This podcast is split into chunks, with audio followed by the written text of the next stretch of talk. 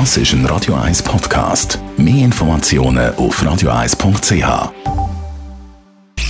Sprechstunde auf Radio 1, präsentiert von der Dr. Andres Apotheke Stadtlaufen. Pflanzliches Wissen aus der eigenen Produktion bei Sportverletzungen, Blasenentzündung und Energiemangel.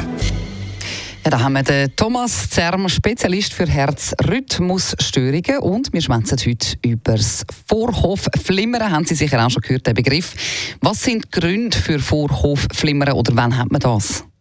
Ursachen für Vorhofflimmern gibt es ganz verschiedene, aber einige der Herz-Kreislauf-Erkrankungen sind ganz besonders äh, stark mit Vorflimmern oder Entstehung von Vorflimmern äh, verbunden. Dazu gehört garantiert als Nummer eins Feind für das Vorflimmern die arterielle Hypertonie, also der Bluthochdruck, der langjährige Bluthochdruck, der schlecht eingestellte Bluthochdruck dazu. Etwa 50 Prozent unserer Patienten mit Vorflimmern, mindestens 50 Prozent, haben eine arterielle Hypertonie als Ursache und deswegen gehört eine konsequente Blutdruckeinstellung bei Diagnostik dazu. Leider ist es so, dass Bluthochdruck immer erst sehr spät entdeckt wird, weil dem Patienten geht es ja meistens gut und sie merken es nicht. Wird eher zufällig entdeckt bei einer Routineuntersuchung oder wenn dann doch mal Symptome wie Kopfschmerzen, Schwindel oder so auftreten, dann kommt es dazu, dass man diesen Blutdruck entdeckt und oft ist leider dieser Zeitpunkt schon ein kleines bisschen spät, denn die Veränderungen am Herzen sind in den meisten Fällen schon vorhanden und können dann später auch zu Vorflimmern führen.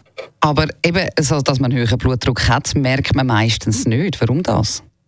Meine Großmutter hat immer gesagt, mit dem hohen Blutdruck, denn sie litt darunter. Also man lebt gut, aber nicht lange. Während man mit einem niedrigen Blutdruck zwar lange lebt, aber schlecht.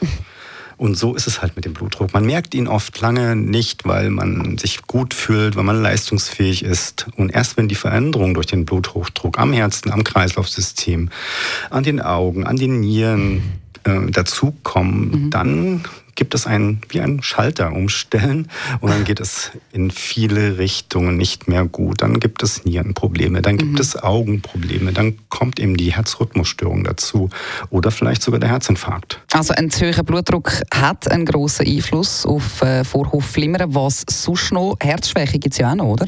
Genau, die Herzschwäche ist einer der ähm, stärksten Faktoren für die Auslösung des Vorflimmerns. Äh, sie erhöht das Risiko für Vorflimmern um das vier- bis sechsfache. Mhm.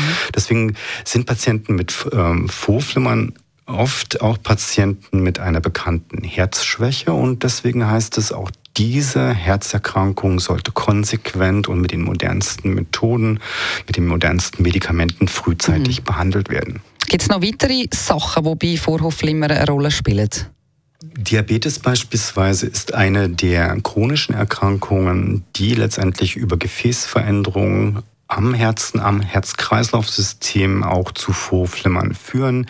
Man rechnet etwa mit einem Drittel der Patienten mit Diabetes, die mehr oder weniger früh einen Vorflimmern entwickeln können. Besten Dank für die Informationen. Der Dr. Thomas Zerm ist das Spezialist für Herzrhythmusstörungen.